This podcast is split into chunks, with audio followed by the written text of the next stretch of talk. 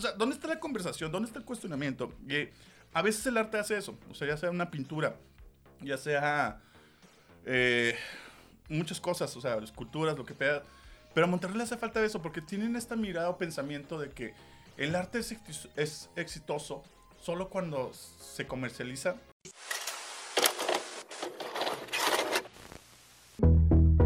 Tripulantes del multiverso. Todo está conectado. Sintonizamos historias de seres extraordinarios que revolucionan nuestra realidad.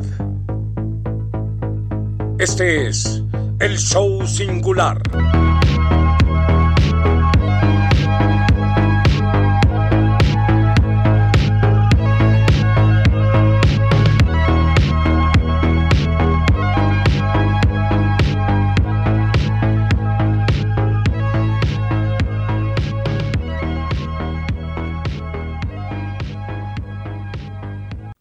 Señores, señores, ¿cómo están? Bienvenidas y bienvenidos a un episodio más de El Show Singular. En esta vez tenemos aquí ya celebrando aquí Don Yeyo.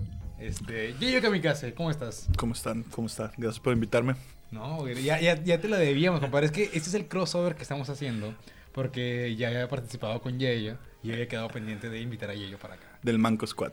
Sí, ahorita él, él luego nos nos va a explicar bien qué show, porque como siempre les voy a contar la biografía. Aquí con Yeyo tuvimos un, un, pues literalmente un show, porque el compadre aquí en, en Twitter y en Instagram tiene otras cosas, pero como buen cineasta lo escribe en su YouTube. Y pone director, escritor, productor, speaker, emprendedor, entusiasta de Apex Legends. Adicto. Adi- Ya, ya, está en el, está en el nivel de adicto. Sí, sí, sí. Está bien, Yeyo. Oye, pues, como siempre en el show singular nos interesa saber el ambiente retro que está en tu mente. Entonces, Ajá. Creemos que todo el tema de la inspiración de lo que hacemos en el día a día siempre tiene como cosas que, pues, tenemos desde antes, ¿no? Y a veces algún programa, algún personaje que veíamos en la tele nos inspira de repente para hacer las cosas que, que hacemos ahora. Entonces, ¿qué personaje se te ocurre a ti que sientes que te haya influido en quién eres hoy? Ah, En la madre. Este. Pues mira, yo me eduqué en el boom del, del anime en los noventas. Ujú. Este.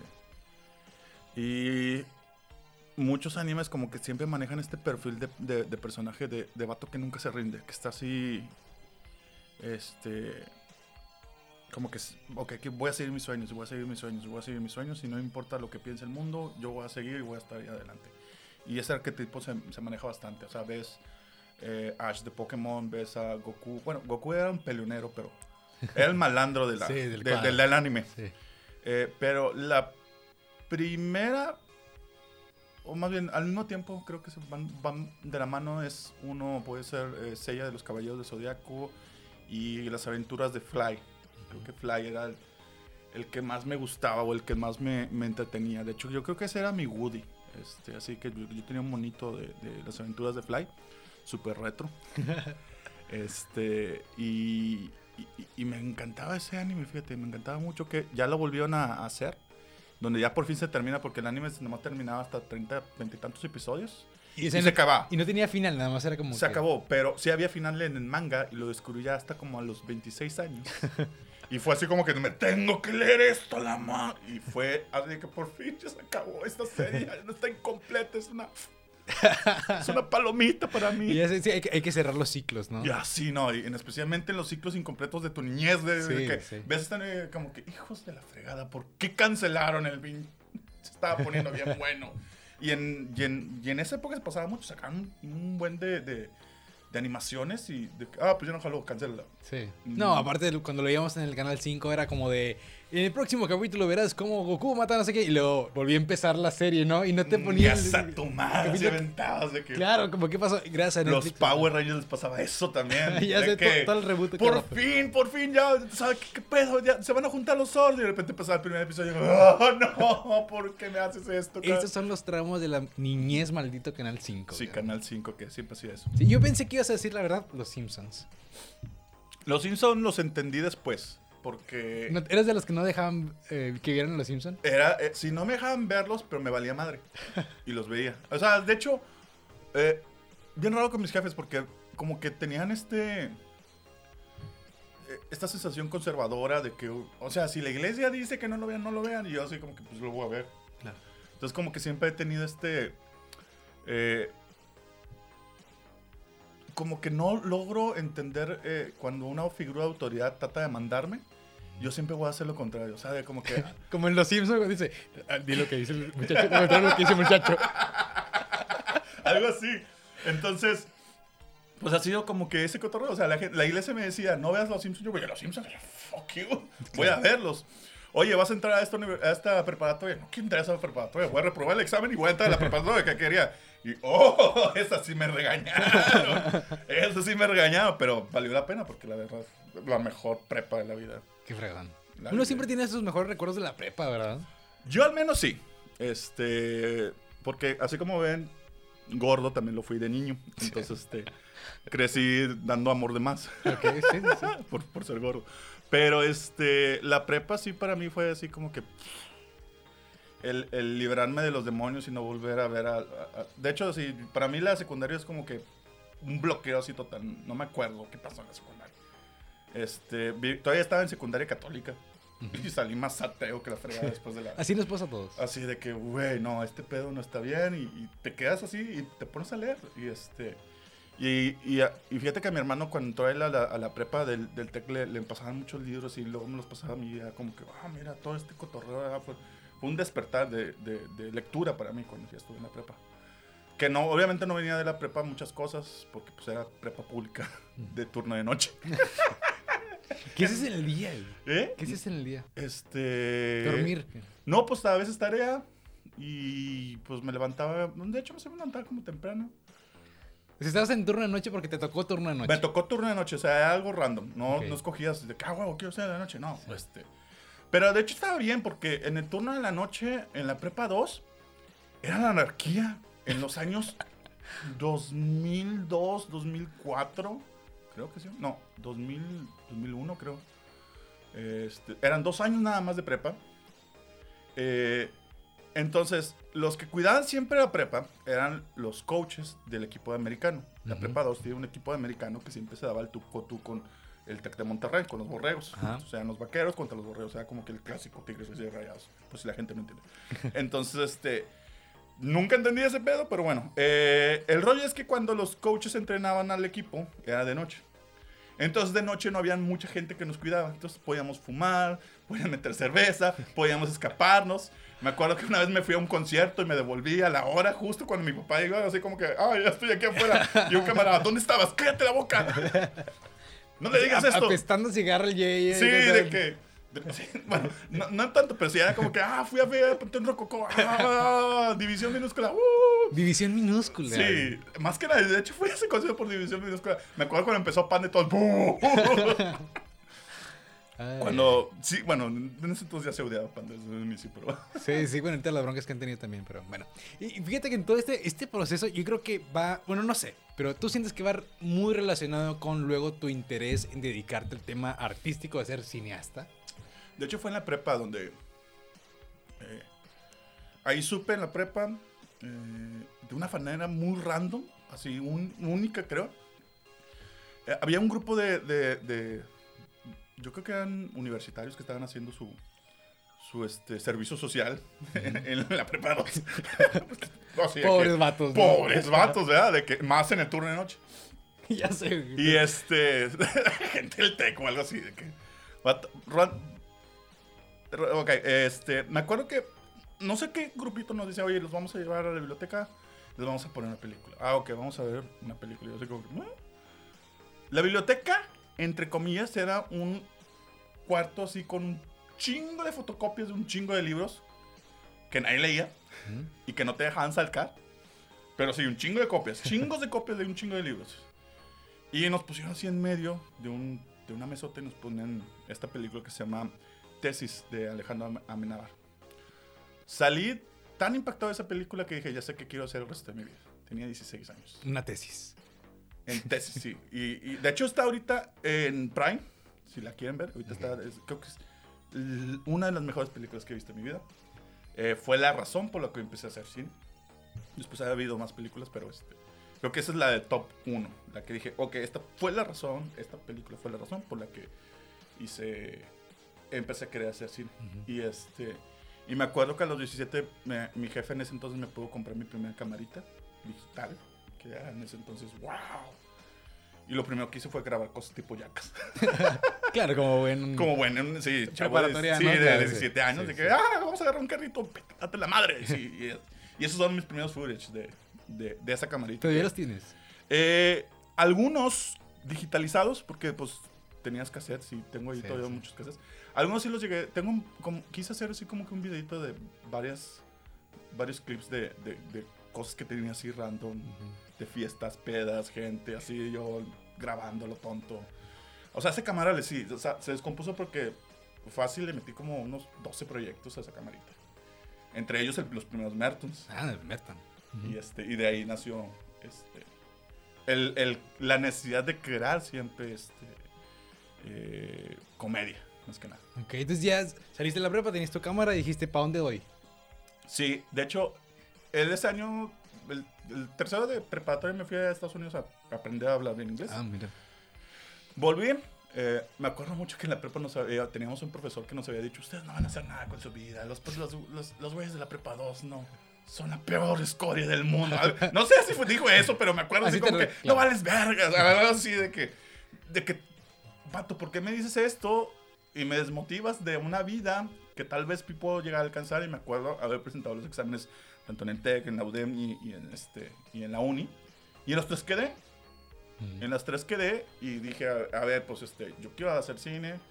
Yo estaba ya checando escuelas en el DF, porque sí dije, pues, este, mejor algo más, más completo. Y este, me dijo mi jefe, mira, sacas una buena beca acá, la verdad sí lo puedo forar, quédate mejor acá, porque no quería pagar Claro, la renta. la todo. renta de allá y todo Sí. ese pedo. Entonces, como que bueno, pues este, está chido.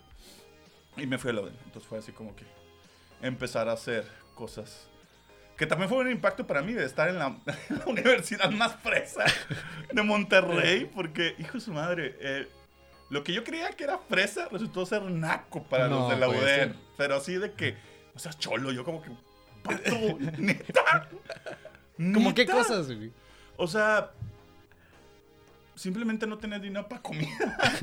Porque para empezar la UDN en ese entonces eh, está en medio de la nada. Sí, O bueno, sea, todavía está en medio de la nada. Está pero en medio de la nada, pero hoy al menos ya tiene un 7. Sí. En mis tiempos del 7 tenías que caminar una montañita, caminar todavía más y luego de que, o sea, era bajar casi hasta la constitución y este, ver un 7 ahí que estaba en medio de la nada y ya como "Ah, qué hueva. Entonces de que hacía lo posible que el dinero me rinda para una comida al día, comer nada más ese día y dejar todo para el camión, porque todavía tenía que agarrar dos camiones para ir y volver a la, a- a la escuela. Entonces Sí. era de que tengo que rodear la montaña que divide San Pedro a Cumbres para este, llegar a mi casa. Y sí, llegaba bien molido. O sea, creo que perdí valiosos un año de mi vida nada más en camiones por ir a estudiar. Ah, pero el muchacho quería estudiar. Quería- sí, pues, ¿Quién le manda? ¿Qué le manda luego?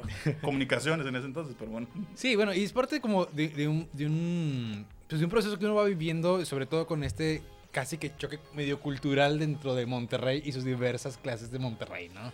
Sí. Y, y uno a veces como no, no está tan preparado para, para ciertas cosas que pasan. Y no sé si, si luego eso también influyó en los proyectos que empezaste a lanzar. Como de, de marcar esta diferencia en lo que sucede. Porque me acuerdo que algo que has mencionado mucho es, eh, y no es una frase que tengo súper grabada, que es la de, en México no se hace cine mexicano, sino cine de la Ciudad de México, cine chilango, ¿no? Entonces, si ya tienes esta visión como de una diferencia entre el chilango y el regio, me imagino que también hay una diferencia entre los mismos regios, ¿no? Sí. ¿Cómo eso se ha visto reflejado en lo que has hecho, por ejemplo? Cuando, fíjate, estuve yo trabajando mucho, yo estuve mucho tiempo como que con la vida ideal del, del norteño exitoso, ¿verdad? Trabajaba en una casa productora, Ajá. yo era el, el productor que hacía hacía publicidad y hacía todo, entonces yo era el mero en la casa productora, tenía una novia, tenía un carro, eh, todo así, No. to- to- todo el éxito, ¿verdad? A los 26 años como se supone, ya nada más me tenía que casar y tener una casa, cosa que era bien difícil. Ujú. Y de repente me sentía bien infeliz, era como que, madres, es que se me hace que el éxito realmente está en el DF, en el DF, en el DF. Y mandé toda la fregada y me fui al DF, para nada más encontrarme como que en el DF, este, todo lo que había hecho aquí en Monterrey como productor no servía. Madre. Sí, de que, ah, es que allá no se hace cine. Vas a empezar a recoger cables para mí. con vatos con los que yo había trabajado y había demostrado que podía dar el, el, el, el jale de, o sea, ya no que, va, no me quieras dar el jale de productor, dame de, de gerente, dame de, o sea, de la oficina, ¿ok? No, vas a empezar a jalar, Carlos. Con compas. No manches. Entonces yo me sentía así como que bien traicionado. Y luego todavía me acuerdo que en una fiesta alguien puso unas norteñas y yo como que, ah, mira, qué chistoso, porque era la primera vez que escuchaba una norteña fuera del contexto y me acuerdo que alguien, no seas naco, y la quitó para poner salsa. Y yo así como que, a la va- es la primera vez que me pasaba eso. Entonces, me acuerdo que ya, ya estaba en un punto donde se me estaba acabando el dinero, no estaba sacando jale. Y, este, y, y me acuerdo que ya estaba en, en- en- pasándome en, en, en de couchsurfing en, en varias casas de camaradas. O sea, al final uno me adoptó ahí. Y, y ya así como que esperando a ver si me decían que si era un jale o algo así. Y por primera vez escuchar norteño por voluntad propia. Porque yo soy siempre, o sea, creo que se nota un poco, no sé. Los tatuajes. Eh, que me gusta mucho el rock. Eh, me encanta el metal, me encanta punk, me encantan muchas cosas de la música. Pero como que esa es la primera vez que como que entendí la identidad a la que pertenezco. Y en ese momento fue como que, wow, o sea, se me hace que he negado un chingo de cosas. Ya estaba así en un punto de quiebre allá en el DF y me hablan para hacer unos comerciales de políticos de acá. Muy bien pagados y dije, no, al fregada, váyanse todos a la chingada. Yo me regreso. Me regresé, me empecé a ir muy bien.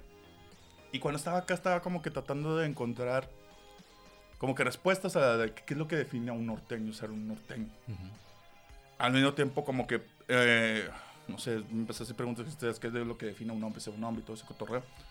Y como que iban muy a la par cada una de las cosas, porque pues aquí en Monterrey hay un contexto muy machista de cómo se debe definir un hombre. Y es como que el exitoso es el que provee, el que, el que no se rinde, el que no se raja. Este, y, y me empecé a cuestionar mucho eso. O sea, ¿cu- ¿qué es lo que define un norteño ser un norteño? ¿La carne asada? ¿Ir a tigres y rayados? O sea, esa es la identidad del norteño. Y me empecé a obsesionar mucho con el tema, con el tema de que, ok, y, y esa frase la había escuchado con, con, con mi anterior jefe, con mi anterior jefe de que, pues no, no existe cine mexicano, cine, cine chilango. Y fue como que una apertura para mí de como que, wow, es cierto, porque las películas que vemos siempre suceden en el DF. Jamás suceden en Monterrey, jamás suceden en Quintana Roo, jamás suceden en, en, en Jalisco, que ahorita es, este, es la cuna de Guillermo del Toro. Todavía no, andan batallando, o sea, ellos andan pegando en segundo lugar.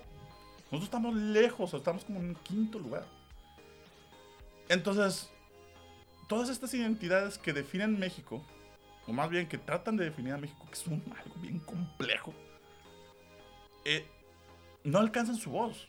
¿Por qué? Porque tenemos una centralización que, como se ha querido pelear ahorita en estos años, pero es- existe, ¿verdad? Entonces, este, no, pues es que mexicano es el chilango.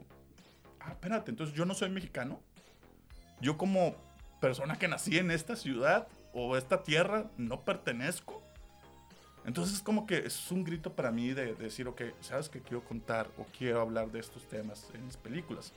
Y lo he encontrado gracias a mucho en la música, también como que hacer proyectos de, de empoderamiento este, para, o sea, emprendimiento social y todo ese coro con, con el quinto movimiento. Y, y juntarme más que nada con las personas que digan, oye, es que sí, sí se puede, nada más es como que nos tocó más, más pinche difícil de lo sí. que estaba antes. claro. Porque, o sea, todavía quitaron apoyos, gracias 4T. Sí. Bueno, porque igual, eh, o sea, en, en la época del cine mexicano, de, de la época de oro del cine mexicano, pues sí había, yo creo que un poquito más equilibrada esta representación. Porque sí se había, o sea, estaba el piporro, Ujú, este, sí se eh, veía más cosas de Jalisco también. Este, no- y pues, cosas, al menos en Acapulco, Sí. ya estaba un poco más como nivelado. Pero de repente, pues todo se fue para abajo y para abajo y para abajo, para abajo. Y luego ahora tenemos con Eugenio Derbez saliendo en cada cinco películas. ¿no? Sí. Y fíjate, eso, se tiene, eso pasa mucho por también la censura del, del rock. ¿En serio? O sea, tiene que ver mucho con Avándaro. Eh, Avándaro, para los que no sepan, es este, es, fue el Woodstock mexicano. Tienen que ver Rompan Todo en Netflix. Y si no eso, eh, también pueden ver el documental de Molotov, de eh, Gimme the Power, donde hablan, o sea, esa fue la primera vez que escuché de Avándaro. Y Avándaro, pues, es- era como que, era un festival, ni siquiera un festival, era un evento de carreras de carros, donde iban a tocar tres bandas y luego que se transformó en uno de los festivales más importantes de México, cuando llegaron más de 200 mil chavos, hippies en ese entonces, a escuchar las bandas y empezaron a meter bandas, así de que empezaron a improvisar el festival. Llegó un punto en que el festival estaba tan grande y una de las bandas empezó, tenemos el poder, tenemos el poder, mientras... Estamos, estamos hablando de una época, el 68 acababa de ocurrir y unos meses había ocurrido el balconazo aquí en Monterrey. Sí, sí, sí. Entonces, pues les dio miedo a los, todos los, los del gobierno y censuraron el rock. Y al censurar el rock, censuraron toda la libertad de expresión que estaba en el cine. Sí. Y desde entonces, eh, el cine se limitó incluso a nada más lo que se hacía en la capital. Era imposible soñar con hacer cine en, En otro lado. En otro lado. Entonces, los de la capital se la estaba pelando por hacer una película al año. Creo que fue cuando se empezó en los 90 el IMCINE, que es el Instituto Mexicano de Cinematografía, para empezar a sacar los apoyos al cine, donde la primera película fue La Ley de Herodes, durante el gobierno de, de Ernesto Cedillo, y obviamente causó así como, ¿cómo te atreves a hablar mal de mí si yo soy el que te apoyé? La- No, un desmadre. Pero al mismo tiempo, de esta generación empieza el nuevo cine mexicano, que es donde sale la oleada de Guillermo el Toro, Cuarón, Iñárritu, que pues este, ellos crean como que ese movimiento de, de- de cine, ¿verdad? Eh, pero pues ya lleva mucho tiempo de que la, el nuevo cine mexicano dejó de ser nuevo. Sí. Y yo creo que estamos todavía ya en esta época, tanto digitalización, de, de equipo, de, de- de exhibición, y ahorita más que nada por un evento mundial que jamás había pasado y que nos, nos obliga a crear de otras formas eh, cine. Que de hecho, fíjate, ahorita, hoy, hoy salió una nota bien interesante de Scorsese, que le, le molesta mucho la palabra contenido. ¿Por qué? O sea, eh, ahorita lo, fíjate, lo, lo- lo estaba leyendo ahorita y, y Scorsese dice que definir al cine como contenido es como manejar una, una campaña publicitaria y, y hacer mínimo el impacto que puede tener una obra de arte en una persona. Claro, sí, sí, sí. Haciendo que también, de que al manejarlo como contenido, dejamos que un algoritmo es el que escoja por nosotros lo que nosotros queramos ver. Entonces, no sé si te pasa, pero cada vez que Netflix me quiere recomendar una película y la veo, es como que, güey, ¿qué mierda me estás recomendando? Me recomienda un chingo de mierda Netflix. Así de que, güey, al chile robot, no tienes idea de lo que quiero. Porque no eres un ser humano, porque dejamos que un algoritmo defina cómo se debe hacer una película y cómo se debe de ver una película. Lo cual yo digo, no, no, no, no, no, todavía somos seres humanos. Este, hay, hay una película, hay una película que me encanta mucho de Dave Grohl, que se llama, este, Dave Grohl, sí, el vocalista de Foo Fighters, Sí, sí. este, eh, hizo un documental que se llama Sound Seal. Y hay, un, y hay un- una pequeña sección de la película donde en, en esta era digital, ¿en qué momento se pierde el contexto humano en la música? Que se me hace que pasa también ahorita mucho en el cine. Porque creo que ya llegó un momento en que, o sea, sí hay, hay probabilidad que un AI pueda escribir un guion. De de hecho, ya lo hacen. Sí, sí, sí. sí. Ya lo hacen. Que sean buenos, pues otro pedo, pero ya hay forma de que un AI pueda hacerlo. Entonces, ¿puede una inteligencia artificial o, o- o un código definir lo que nos puede gustar o hacer una película que defina al ser humano? Sí, es como esta, esta parte del- de la escena de Yo Robot, ¿no? Que también Will Smith le pregunta al robot como, pero ¿cómo va a ser posible que, o sea, tú no puedes escribir una poesía y no sé qué? Y el robot le dice, ¿y tú puedes?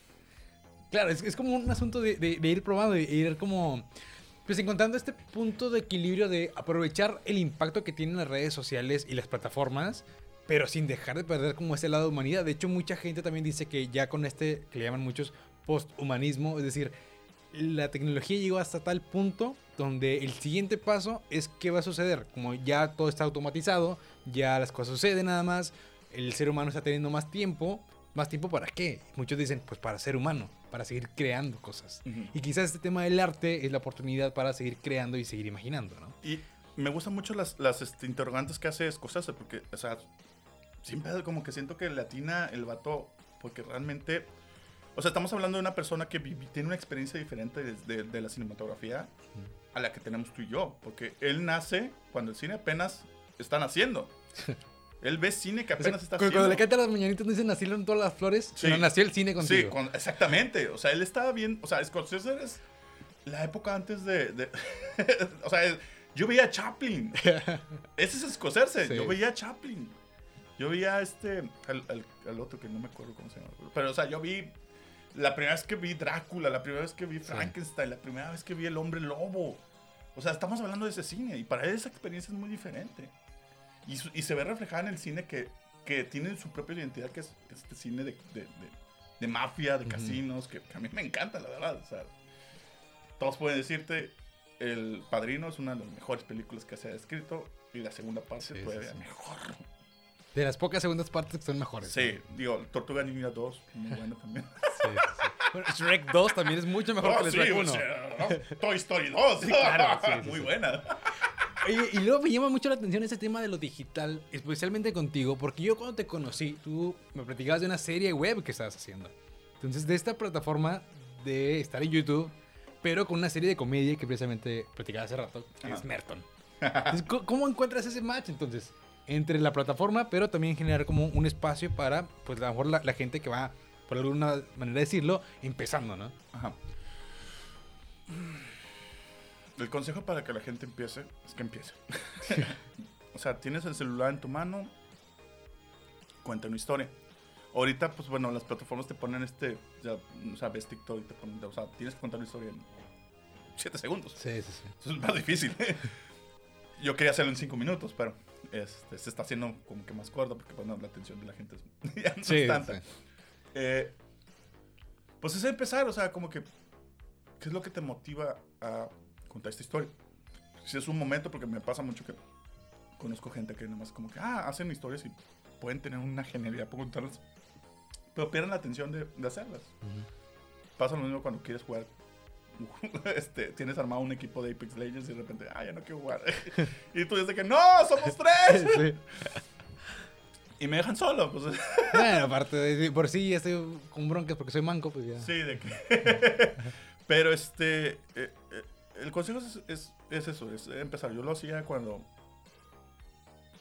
Cuando empecé a hacer Merton, yo lo que quería hacer era una película de Wes Anderson que me inspiró bastante. Que de hecho está en mi top 10, en mi top 5 más bien de películas que me inspiraron a hacer cosas. Top 1, como te digo, fue Tesis. El top 5 sería este, Rushmore de Wes Anderson, que fue su segunda película y que, que define un poquito ya el estilo visual que tenía Wes Anderson. Pero porque trataba de un misfit, trataba de un chavo que era, era un desmadre. Ese, se llamaba Matt Fisher y usaba una bonita. Entonces fue la inspiración de Merton. Y al mismo tiempo quería hacer Monty Python. Sí. Los Monty Python. Este, pero de la serie. Yo quería hacer así como, ah, bueno, los Monty Python los años 70 hacían este cine eh, irreverente y, y- y totalmente absurdo. O sea, tenían un, tenían un sketch que trataba acerca del ministro de las caminatas tontas. Y era John Cleese caminando, haciendo una caminata tonta durante cinco minutos. y es del güey nada más caminando tontamente a su oficina. Es genial. Sí, yo quería sí. hacer eso. Yo quería hacer Merton en esa forma. Yo quería hacer, quería hacer una especie de Monty Python. Porque siempre he sentido que la comedia en México se, se detuvo al mismo tiempo que el cine. Ok. O sea, yo. A lo mejor la gente me va a odiar, pero. Yo siento que Chespirito hizo lo peor de la comedia. Y le impactó tan grandemente a la gente que quería hacer comedia. Que nada más hacían pastelazos. O sea, para mí. El, eh, eh, cuando la gente dice, ah, es que Latinoamérica, México, Che- Chespirito. digo, sí, sí, sí. Ah, pues sí, era lo que se exponía, saben, claro, se exponía. Pero eh, había un retraso porque no es, no es una comedia que, que, que hacía una crítica social, no era una comedia que te ponía a pensar más allá. Que ahorita el stand-up que está sucediendo en, en la ciudad es, Sí, está agarrando ese power. es- está agarrando ese power que muchos se definan, pero eso sucedió hace 2010. Sí. O sea, se- fíjate, 2010. Apenas estaba sucediendo el stand-up en México. Sí, vamos. Y, y todavía estamos en pañales, porque todavía no tenemos ese George Carlin que hace ese stand-up de crítica social, como lo hacía Luis C.K. antes de que lo cancelaran. Sí. Este, yo sé, yo sé, yo sé, yo sé, yo sé, yo sé, yo sé, pero, o sea, cuando vino a Monterrey, la neta, Se re- sí, o sea, sí, sí son muy buena comedia, yo sé que es. Porque sí también me decepcionó mucho Luis C.K., pero, pero todavía nos falta ese, esa línea de crítica social que también sea cómica. Que podamos pasar a decir como que, ah, mira, o sea, realmente hay un cambio en el análisis artístico que estamos haciendo. Porque yo siento que a veces cuando se, también se, se hace mucho cine, se hace mucho este cine de autor donde es violento, es como que, como que quiere ir a los festivales por, por, por crear una, una imagen así muy impactante en ti, pero al final no la entiendes y de que dices, what the fuck, es, o sea, es una película de un güey que nomás está Sí. cinco minutos. Y dices, what the fuck, acabo de ver. Estoy bien aburrido. Y hasta, hasta te pones a ver el celular, lo cual se me hace una falta de respeto a una película, pero. Pero dices de que, ah, el director quiere ser cool, raro, no sé. Sí, como intelectualoide, pues, ¿no? Sí, y, y- y eso lo saben mucho ya en el DF. y yo lo que quisiera es como que, güey, o sea, creo que hay una forma de hacer tanto una película que sea personal y que incluya algo de género. ¿Hay, hay un mexicano que admires por ese sentido que estás diciendo? O sea, que haga esa crítica social y haga algo... Creo que Guillermo del Toro es el- mm, con Cronos, su primera película era, era una película de vampiros que a veces escuchaban cumbias. O sea, Guillermo Toro trató de hacer ese cine. Eh, lo ves en el, en, el, en el laberinto de Fauno, que creo que es una de sus mejores películas, la cual debió haber ganado el Oscar. no la última, pero bueno. Mm. A mi gordito no le hicimos nada. Eh, o sea, El Espinazo del Diablo creo que eh, no las hicieron aquí, pero sí tiene esa mentalidad medio mexa de, de- de- de poner una crítica dentro del género y también hacer una, una- una crítica social de lo que es la guerra, de lo que es la infancia, eh, de lo que es este la muerte, que en México, fíjate, creo que no nos damos cuenta de cómo manejamos nosotros la muerte a cómo lo manejan otros países, porque eh, en Estados Unidos la muerte es súper seria, Sí. súper seria. Se murió, no, no, no diga nada. se murió. Y acá haces una pedota. Sí, claro. ¿No sea- viste Coco? ¿Qué? O sea, se hace una mega peda y todavía sigues celebrando la peda. En un día especial para, No, para sí, los- sí, claro, si es en el Día de Muertos le pones una cheve al vato en su altar, ¿no? Sí, y te- a lo mejor te la tomas tú en ese Claro, momento. sí, sí. Pero- Depende, como que tú nunca me diste una chévere. tío. Dicen, que eso nunca hagan, no, no coman nada lo que está en el altar porque dicen que te trae malas energías, porque la gente baja y se lo come, y es cuando lo tomas, pues ya. Uno, uno de mis mejores amigos una vez robó cosas de un altar. Híjole, compadre, está maldito. Con razón. Con razón, Con razón, De, de hecho, fue, fue la razón por la que a mí se me, nos hicimos amigos, porque fue así como que. Ni siquiera me avisó, fue así como que echa aguas. Y yo, ¿de qué? Y empezó a agarrar cosas. Y yo, no, no, no, no, no, no, no, no, no. En la UDEM. no, de güey. vámonos. Fuck. Y como que, ¿qué te robaste? Rola, rola poquito. sí, hubo pan. ese Sí, día. entonces estaban con la caguama y pan, pan de muerto, ¿no? sí, ya sé. Este proceso también de. Platicamos de Merton y el asunto de la plataforma, etcétera, y fue una serie web. Pero luego te aventaste. Bueno, ¿qué fue primero? ¿el- ¿La serie web o cortos? Porque luego tuviste una fase de cortos, ¿no? Sí, tuve varias. eh, este, me acuerdo que mis primeros cortos quería hacer algo así, tipo de F. No salían. De hecho, los perdí. Empecé a hacer comedia, fue como que, ah, ok, se me hace este rollo. Y luego me harté un poquito de la comedia. Porque quería profesionalizarme todo ese rollo. Ujú. Pero la comedia estaba así como que muy latente. Entonces, me acuerdo que la primera vez que ya, cuando ya logré ser, entrar al, al medio, al- a la industria del cine aquí en Monterrey, fue por una película. Y ahí fue cuando empecé a ser asistente de, de producción. Yo jalaba cables. Era el que manda por los cafés y ya, así empecé. Y eso me dio la oportunidad de conocer gente. Y durante dos años así fue como que ahorrar mi dinerito para hacer después mis cortos. Después mi hermano y yo hicimos dos cortos que se llamaban Lázaro y Minerva. Minerva era mío, que era una comedia. Y el de Lázaro era más como una, una, una película de ciencia ficción de, de clones. Ok. Eh, terminamos eso y yo ya empecé a trabajar en, en- en esta casa productora eh, durante ¿qué? cuatro años así. Y de ahí nace la primera vez que meto a, a este, a, a concurso un cortometraje que gana, que es como que ya me dan dinero para hacer un cortometraje que se llama Ica. Entonces fue como que, ok, ya vamos a hacerlo formal, ya hay un pago, ya hay, ya hay dinero, ya podemos Sí. hacerlo con buena cámara y todo ese rollo. Y fue así como que, ok, ¿qué sigue después de hacer una- un corto profesional? Ahora sí, la, comedia. Pero, más que nada como que pensando, ok, ¿cómo puedo hacerlo diferente a lo que se ve en la capital? Uno es llegando a la gente por lo que creo que es el género más difícil de hacer, que es comedia. Todo el mundo le da, le da miedo la comedia en sí. Todo el mundo. ¿Por qué? Les da miedo que no se ríen sus chistes. güey. Es más fácil hacer llorar a una persona que hacerla reír.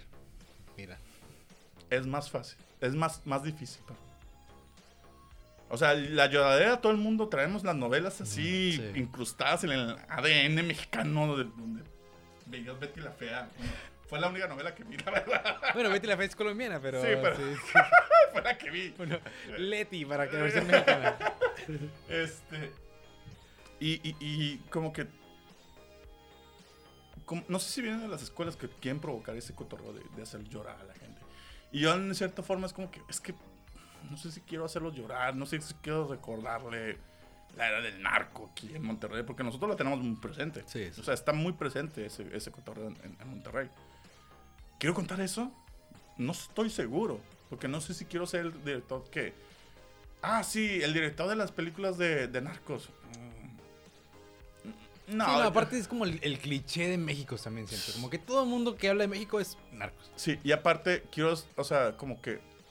A mí lo que me importa es como que hablar de cosas de Monterrey. Porque yo amo mucho Monterrey. Pero no deja de ser una ciudad homofóbica, transfóbica, conservadora, Sí, machista. machista, Todo lo misógina, o sea. O sea, es, es muy mala esa de Sí. Monterrey. Muy borracho también. Digo, no me quejo también, digo. Sí, hay que aprovechar esas partes. Pero, Pero- lo demás sí es como todo un reto para poder abordar, ¿no? Pero también lleva la crítica también de decir que, o sea, Monterrey es esta ciudad cosmopolita y no, no lo hace. Porque hay un, un- un- un cotorreo conservador que, que, este, que impide lle- llevar a esos, o sea, de que vamos a hacer estos cuestionamientos, ¿verdad? O sea, realmente le tuvimos que dar las llaves a Jesús, la alcaldesa. Ya sé. Podemos hacerlo de una forma cómica, podemos hacerlo eh, diferente. Y simplemente la identidad de Monterrey. La identidad de Monterrey es única. Y es que nadie se cuestiona la identidad de Monterrey. ¿Por qué fregados un instrumento europeo tiene tanto peso en nuestra cultura como es el acordeón? ¿Por qué? ¿Por qué, nadie cuest- ¿Por qué esas preguntas no vienen en una carne asada? Sí. Ah, es que no, Tigres este, casi gana. casi gana la final. Digo, bien hecho, chicos. Bien hecho, sí, sí, sí la merecían. digo. Este, pero. Pero esas son las preguntas que digo. O sea, ¿alguien sabe de dónde nació el norteño? O sea, ¿por qué, ¿Por qué tocamos polka? aquí? ¿por qué tenemos polka? Sí. ¿Por qué tenemos este hip hop? Porque yo siempre había visto el norteño como una especie de, de- de- de blues. Si te lo pones a pensar, viene de, los barrios bajos, cuando los, los, los ricos les enseñan a tocar las polcas a los, a los mineros europeos que había aquí. Porque pues, había mucha minería en Monterrey. Pues, oye, me aburrí, pues voy a enseñarle a tocar a los indígenas de aquí mi música, ¿verdad? Y los, los músicos la hacen suya. Y así empieza el norteño. Que Perdón, similar a lo que pasó con la música colombiana. Sí, Que también nos, nos la apropiamos hasta el punto en que ahora la de Ya no estoy aquí está ahí casi en los Óscares con Sí. música que nosotros transformamos. Exactamente. Sea, Celso Piña es embajador de la música colombiana y Celso Piña siendo de Monterrey. El rebelde del acordeón. Me encanta que también Monterrey tiene como que este estilo de nombrar como si fuera Game of Thrones. Ya sé, ¿verdad? Ya que Winterfell de que el rey de mil coronas, el rey del acordeón, el rebelde del acordeón. Así como que, what the fuck con estos nombres. Pero nadie piensa eso. Es como que, o sea, ¿dónde está la conversación? ¿Dónde está el cuestionamiento? Y a veces el arte hace eso. O sea, ya sea una pintura, ya sea eh, muchas cosas, o sea, esculturas, lo que pega. Pero a Monterrey le hace falta eso porque tienen esta mirada o pensamiento de que el arte es, es exitoso solo cuando se comercializa y se ve como es una película tipo, o sea, un Guillermo del Toro. Entonces es el pensamiento que viene mucho de, de- de- de- gente de, de San Pedro, o sea, seamos sinceros, donde se tiene, o sea, eh, más que nada esta cultura empresarial, yo creo, donde si no tiene éxito, entonces no vale. Cuando el renacentismo nace a partir de que todas las personas ricas le invertían a la cultura para rodearse de cultura y siempre inspirar a la gente, a la población. Por eso Italia es una de las ciudades más hermosas en arquitectura, en pintura, en poesía, porque el renacentismo hace eso. Es los ricos inyectando capital para que la gente crea. O sea, si en Monterrey tuviéramos espacios donde la arquitectura realmente inspirara a crear, sería muy diferente. Porque realmente tenemos una arquitectura muy... Sí, está, está pensada como esta visión industrial de Monterrey y no tanto como el espacio público que compartimos, ¿no? Sí. Y ese rollo, o sea, yo amo mucho mi ciudad, pero necesitamos como que hacer esos cuestionamientos para llegar realmente a ser cosmopolitans. Mm. Y eso es lo que ayuda el cine, y eso es lo que ayuda el arte, y es lo que ayuda a todas estas cosas que, que dices de como que, ¿por qué no pensamos así? Bueno, y luego creaste este, esta nueva como es, nuevo espacio de cuestionarse con el quinto movimiento bueno, cuéntanos qué es, para empezar, qué es el quinto movimiento. El quinto movimiento es un proyecto de empoderamiento social para, para cineastas de Monterrey eh, que, que, nos costó cuatro años empezar a tener éxito. Pero que empezó así como que vamos a juntarnos los que eh, somos aquí industria y vamos a empoderarnos entre nosotros. Porque lo había aprendido mucho gracias al coworking. Y este, que de hecho fue así como te conocí. Eh, Coworking Monterrey, donde está Noob Studio. Yo, yo tuve una ola. patrocinado Noob Studio. yo tuve una ola así de, de, de, andar de platicando y, andar Hasta de speaker. Fue en un TEDx al compadre. bueno, de hecho sí me gusta mucho mi TEDx. eh, y, y ahí fue como que nació que, oh, realmente me gusta. Yo, yo a veces me siento como Hal de Malcolm en el medio, que, que de repente tiene estos así como que pequeños de como que cuando dice Lois de que, ay, no, lo, acaba de dejar de ser costurero. Ahora, se pone a bailar en la maquinita. Siento que soy como eso, porque de repente tengo estas secciones donde quiero hacer esto, yo, ahora quiero hacer esto. Y, y, ahorita lo pueden ver en todo mi YouTube con, con Apex Legends. Pero, este, el, el quinto movimiento es eso, es como que, ok, vamos a a nosotros a poner una, vamos a ponernos un micro y vamos a hablar de nuestro jale durante 10 minutos. Y después vamos a tomarnos una chévere y vamos a platicar y vamos a hacer networking. Y a ver quién conoce a quién, a quién conoce. Y afortunadamente pegó. Ah, desafortunadamente la pandemia fue lo que nos bloqueó. Se nos bloqueó y pues tenemos que guardarnos porque el quinto es mucho de, de networking y de contacto realmente cercano. Yo espero, a ver, volver. Este, esperemos que con ya un proyecto de largo. Pero es estar ahí, digo. Eh, eh, cuando uno. Eh, el rollo, aquí va el consejo que yo creo que pues, sí puedo dar un poquito más. Si te quieres dedicar así, no esperes un trabajo pagado de quincena. No esperes un trabajo de 8 a 6. No esperes. No, esperes, nada de la vida. No, esperes que te van a dar este seguro. No esperes. O sea, no. El cine es la novia más celosa que te vas a topar. Y te demanda un chorro. Te demanda que te capacites, te demanda que te que siempre estés informado, te demanda que te relaciones. Te demanda que seas el mejor. Y si estás esperando una vida cómoda, ve sí, una segunda opción, porque el cine sí es muy, muy, muy difícil. O sea, todo el mundo se imagina siendo un Guillermo del Toro, ¿no? Sí, no, pero Guillermo del Toro estuvo hasta sus treinta y tantos años haciendo publicidad en una empresa, haciendo efectos especiales. Y sobrevivió porque también su papá era rico. Sí, bueno. porque si ves el Guillermo del Toro, de chiquito su papá se ganó la lotería, güey. ¿En serio? Eso viene en su biografía de su libro, güey. No manches. Guillermo tuvo, tuvo la suerte de ganarse la lotería, güey.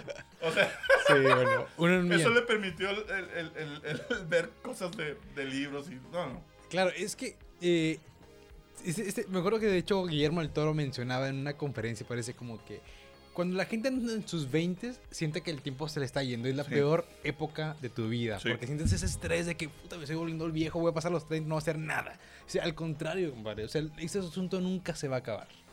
Entonces, con, lo que mencionas de que no esperes que vas a tener ya todo listo y todo bien arreglado apenas te gradúes de la universidad, sino va a ser también un asunto de chingarle machín, ¿no? Sí. De hecho, Guillermo del Toro, cuando después de ganar los Oscars, eh, creo que alguien le dice, ¿cómo tuviste ese éxito? Y él dice, es que no me preguntes cómo tuve éxito, mejor pregúntame, dime cómo me metí mis chingadazos. Porque creo que uno aprende más, o sea, la gente solo ve el éxito, sí. pero no ve el esfuerzo que fue el estar ahí. Para él hacer eh, el laberinto del fauno, hijo, eso, renunció a su sueldo. Sus productores no creían en el proyecto. O sea, el laberinto del fauno existe por su terquedad, que yo creo que también es, de hecho, es mi tercer película así top de, de mis películas, porque me inspiró a que como que hay veces en que nada más hay que ser terco en lo que crees, porque vale la pena que esta historia exista. Entonces lo que ahorita tenemos como cineastas de aquí del norte, o sea, de que tenemos que creer, uno, sí tenemos que hacer bien nuestros guiones, tenemos que hacer también bien nuestras ventas, pero más que nada hacer un hacer una historia que realmente motive a generaciones y que haga pensar a la gente de que qué significa ser del norte. Sí. Entonces, para mí ese es el valor más importante ahorita que hay que cuestionar como, como norteño y mexicano. Y es algo que no se ha visto porque se le cataloga, o sea, veamos cine de la regia, es como que, ah, pues, esto es en el norte, o sea, es un norte muy particular.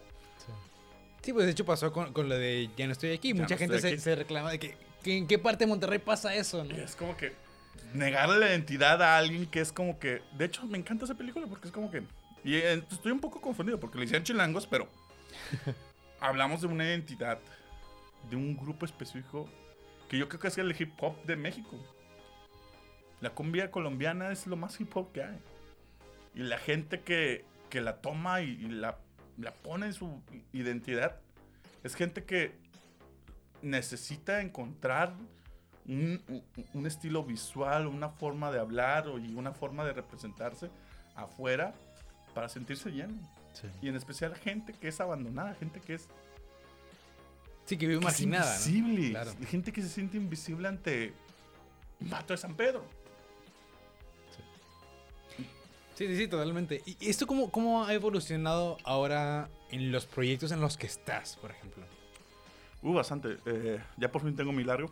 Este, ya estoy en el proceso de, de lo más difícil. No, o sea, todavía te estamentas la, la frega de escribirlo. Este, tuve la fortuna de ganarme eh, la beca del Centro de Escritores Cinematográficos de Monterrey. De Nuevo León, perdón. Eh, ya por fin tengo mi comedia. Este, que sí fue un batallar a escribir esa, esa película. Creo que la primera vez también encontré ya por fin mi proceso creativo para hacer ya películas. Ya, ya me siento un poquito más seguro porque antes como que no sabía qué hacer. Eh, pero ahorita es como que, ok, necesito hablar de cosas que son universales y al mismo tiempo cosas bien locales. Y es algo que aprendí viendo la de Parásito.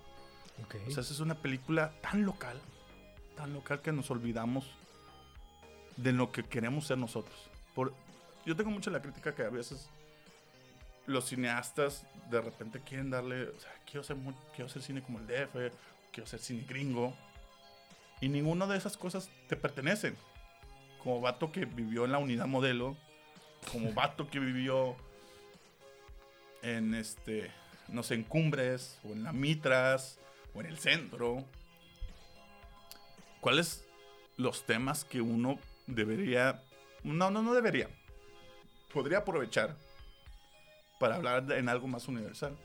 Ok. O sea, uno como, no sé, cómo eso es ser una mujer de que su familia, no sé, es músico, todos fueron músicos y ella quiere ser también, pero no puede porque es mujer. Porque los músicos es cosa de vatos. Sí. Ah, ahí tienes una historia. ¿Cómo es ser un coreano en uno de los municipios más industriales en Monterrey? Esos ya son adoptados de aquí. ¿Qué significa ser esa identidad mezclada? ¿Qué significa pertenecer a este grupo de, música popera, de hip hop y Colombia? O sea, hay un chorro de historias.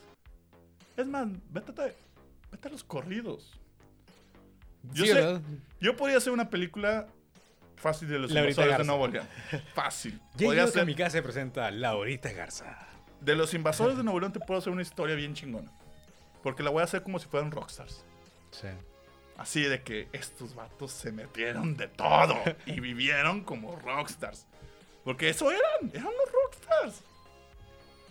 Pero se nos olvida porque, no, es que el, el rock no se mezcla con el norteño. Y es como que, dude, tenemos el grunge mexicano es la avanzada regia. Al chile. El rock mexicano es la avanzada regia. El grunge mexicano es la avanzada regia. Tienes toda esa mezcla de música. Es más, el gran silencio. Si escuchas el primer disco de Gran Silencio, es la mezcla perfecta entre la unidad modelo y. No sé. ¿Qué tipo de rock? ¿Hard rock? Sí, sí. O sea. Sí, es que, es que este asunto también particular de Monterrey, con toda la influencia gringa que tenemos, el centro que está como muy latente también haciendo, y yo creo que sí es cierto que el regio se siente más orgulloso de ser regio que de ser mexicano. De hecho, Yes. lo- lo- hubo un comentario, de hecho, de, de- de- de cuando Tigres quedó en el final, Ajá. o más bien cuando quedó en este torneo, que ah, no me acuerdo, me le hizo un comentario a mi hermano porque es el que ve fútbol, que alguien dijo de que, ah, huevo, va México al, al Mundial de Tigres, y alguien dijo, no, no, no, va Monterrey. Sí, sí, sí. Y todo el mundo de que, ¡ah! pinche Reyes, la va". Y eso es algo geográfico. Porque las primeras comunidades que se establecieron aquí en Monterrey, estoy hablando de, de o sea, eh, Coahuitleca, Chichimeca, este, Apache, Comanche, fueron las primeras poblaciones que hubo aquí en, en Monterrey de indígenas. Eran poblaciones lejanas. Porque a partir, a partir, o sea, para empezar, Monterrey ni siquiera tiene pirámides. Ya sé, ¿verdad? No tenemos pirámides. No, digo, en en el desierto. ¿Cómo nos veían los aztecas o la gente del centro? O sea, yo siempre he creído y soy fiel, o sea, sí, sí creo que todas estas tribus que estaban acá eran una especie de vikingos que veían así de lejos a los aztecas. Y los aztecas, o más bien todas las tribus del centro, tenían miedo porque eran hiper violentas. Cuando trataban los, los, los, los- primeros colonizadores en llegar acá, o sea, se encontraron masacres. Hacían una iglesia, ¡pum! O sea, los masacraban y, y no quedaba nada Ajá. el no sé, o sea, siento que tiene que ver mucho más la de una forma más de economía, de trabajo, de como que "Ay, vamos a hacer estos intercambios porque Sí. ya vimos que no les podemos ganar para poder ganar y la mentalidad del norteño viene de ahí. Entonces, el simple hecho de no tener pirámides nos hace como que tener este distanciamiento de todo lo que sucede en el centro, de lo que sucede, de lo- que se supone que es México. Y lo ves incluso en la revolución, cuando el, el caudillo del norte nunca quiere estar en la capital, al igual que el caudillo del sur. Sí. Nadie quiere estar en la capital. Entonces, es como que lo que nos define como mexicanos es un lugar geográfico, pero en específico nada más uno, o todo lo que es México, porque es increíblemente complejo México. Sí, dicen, hay muchos Méxicos. Es demasiados, hay demasiados Méxicos que no hemos visto en cine. Porque es más fácil contar estas historias en la capital y con las mismas locaciones y con los mismos actores y con las mismas cosas y con las mismas historias. Por eso la gente ahorita dice, es que las comedias románticas son muy aburridas. Sí, pero no has visto una comedia romántica de... de Oaxaca. ya sé, ¿verdad? ¿No has visto una comedia romántica de... no sé, de mariachis? ¿No has visto una comedia romántica hasta con más de uno de... de ¿Cómo, cómo se llaman los que... Los de Veracruz que tienen el acento más raro. De a ver, ¿qué dijo? Está con madre que No, pues los las- costeños, sí. De los costeños. Como que también yucateco. ¡Ándale! Y que hablen así, pero en forma exagerada. De que Claro. yo vería esa película. Algo padre, nada que ver, pero en el doblaje cuando este, el Teta Arbizu doblaba a Cucho en, en Don Gato, que era como yucateco. Sí, de que- Don Gato. Don Gato. Claro, era como un, pro- un proceso también de, de ser como embajador de la cultura, ¿no? hacía Benito también, ¿verdad? Sí, hacía todos casi casi. Era genial. Entonces, este proceso también, o sea, básicamente, algo que nos has compartido es como este tema de cómo la cultura se transmite y también como que se reapropia en la medida en que lo vemos en, en- en- en el cine, ¿no? Sí. Y cómo es importante también tener estos espacios para poder contar esas nuevas historias. Sí. Que al final, eh, creo que algo súper fundamental también de esto es el tema universal, porque muchas veces creemos que, pues, a lo mejor lo que nos pasa a nosotros no nos pasa a nosotros, cosa que es una total mentira.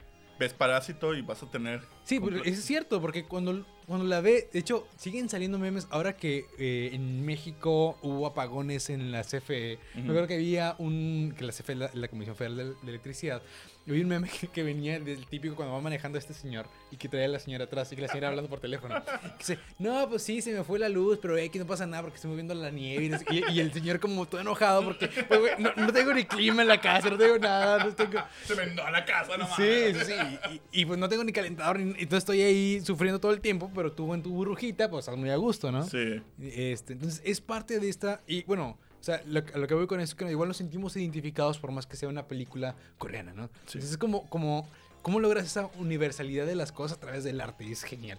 Y fíjate que el cine coreano se parece mucho al mexicano. ¿Tú crees? Es que, hijo de su madre, hay, hay tantas cosas de Corea que se parecen en México. Lo he visto en su cine, es que... Me encanta a mí el, el cine coreano. Hay una película que trata acerca de un asesino serial. Chaser, se llama la película. Eh, y es acerca de, de este asesino serial que se o sea, está matando a prostitutas. Y decide secuestrar a una que su pimp o su padrote es el- la cosa más mexicana del mundo. Porque es un policía corrupto destituido. Y que está enojado, pero es el mejor detective del mundo. Sí, claro. Pero está buscando a quien se llevó su prostituta. Y es la cosa más mexicana que puedes ver. Hay una corrupción increíble en Corea, güey. O sea, de que, ¿qué está pasando con esta película? Está genial. Está genial la película. Por algo los coreanos también se vinieron para acá, para Monterrey. Es- es ahí, no, no están tan, tan alejados de la situación en la que vivimos aquí como Sí. sociedad, ¿no? Está súper chido. Y yo creo que, que todo esto al final nos damos cuenta que sí hay una relación como muy eh, pues cercana con esto, sobre todo también con el sentido de comunidad y de pertenencia, ¿no? O sea, que se ve en el quinto movimiento con el grupo de gente que pues se identifica que so- somos regios, estamos haciendo una propuesta nueva. Con Monterrey también siempre hemos eh, contribuido de una manera culturalmente al México que se va como formando por, como decís, lo de la avanzada regia y otras como iniciativas culturales que han, que han sucedido. El asunto es que, pues sí, estamos muy destellados por lo que sucede en Ciudad de México. Y ahí está centralizado, ahí está pasando. Pero así como sucede en Monterrey, sucede en los otros estados que tampoco tienen como esta voz eh, y no tienen como, o al menos no han encontrado ese espacio que los represente como, como en sus historias que van contando, ¿no? Entonces, ¿cuál sería, o sea, ya- ya también para, para ir finalizando, este, este como invitación, sugerencia, consejo para alguien, digamos, que está en otro estado y dice, compadre, yo también quiero empezar a mover aquí una comunidad donde como artistas empezamos como a sentirnos más empoderados y a demostrar nuestra voz. Em, creo que Guillermo, lo- Guillermo del Toro lo dijo en esa última conferencia, que bueno, que de hecho está en internet, está en YouTube, una conferencia de lo que más te debe de motivar para hacer las cosas es la rabia de que no exista tu película.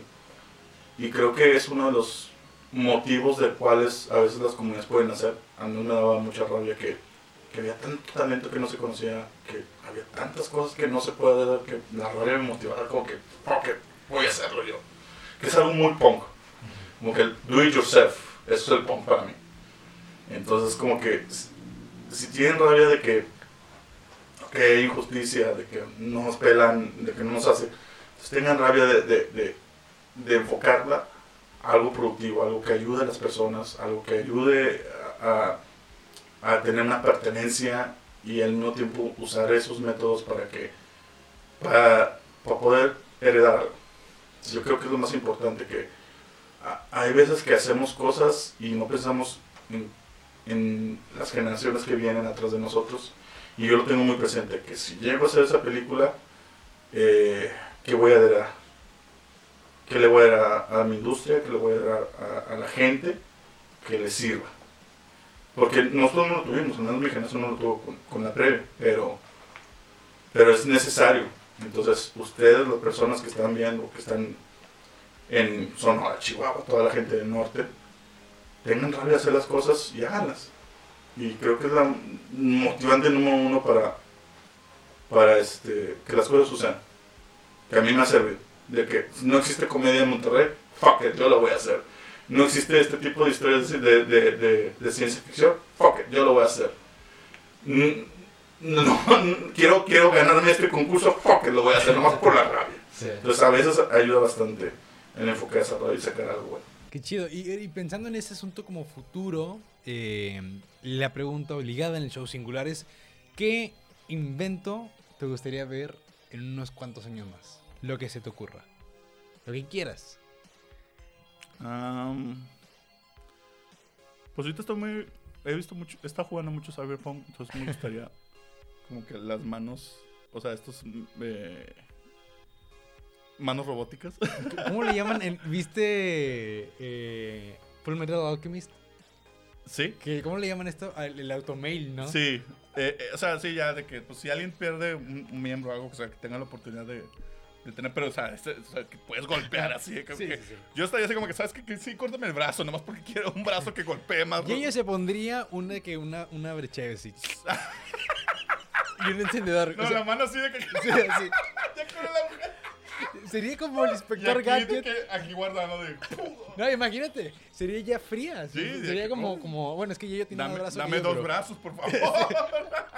Ya así conectado. y o, o como Spider-Man, y no le haces sé. así como para, para el chorrito de, Sí, de la de cheve. Sería chido, güey. Vas al cine y te hace como que. o sea, una, o sea, mi, mi forma de usar la tecnología es para yo tomar en la, en la sala de cine. Sí, güey, sí, gracias. Claro, pues, Yayo siendo Yayo. Yayo, pues muchas gracias por la, por la platicada. Estuvo fregona, súper inspiradora y muy cultural también. Para la gente que no ubica Monterrey ya se dio como una, una idea eh, de esto. Pero también como lo que decías, eh, uno, y lo que también comentamos, una vez piensa que esas cosas suceden solamente en locales, pero realmente no. Y sí se replican en, lo- en la situación que vive mucha gente. Entonces, yo creo que mu- o sea, la mayoría de las personas que escuchen este podcast se van a sentir identificadas y van a decir, es cierto, a mí también me da coraje que esta cosa no esté sucediendo aquí. Y pues, para que se haga, pues hay que hacerlo yo. Sí. Uno, ¿no? Siento que voy a ver este podcast y voy a decir, what the fuck, me antoja. Estoy brincando de tema a otro. No, pero estuvo chido, es parte de ir de un lado para Es otro. un podcast. Claro, y, y, pues practicar eso. Aparte, ahora, ahora hubo más alcohol, entonces Sí. por eso hubo más creatividad en el proceso. Yayo, ¿cómo te seguimos en las redes sociales para saber qué onda con Merton y los demás cortos que has sacado? Eh, si quieren ver mis series web de comedia, pueden ver PHK, Producciones Hermanos Kamikaze. Está en YouTube, está en Facebook, está en, en- en- en Instagram. Si quieren verme jugar Apex Legends, vean Yeyo Kamikaze. y si quieren ver mi otro podcast que ya tuvo invitado aquí, este, el buen Eder, es Manco Squad. Y nos pueden encontrar también en Instagram y principalmente en YouTube. Hay dos canales y de hecho ahí están tus clips para que la gente los quiera ver. Muy bien, en esa ocasión hablamos de coleccionismo y de, De coleccionismo, estuvo muy bueno, sí. Bueno. Pues, pues, muchísimas gracias a todos ustedes también por habernos escuchado el día de hoy en este episodio del show singular. Recuerden suscribirse en YouTube y seguirnos en Spotify. Gracias y nos escuchamos en el próximo episodio. Peace.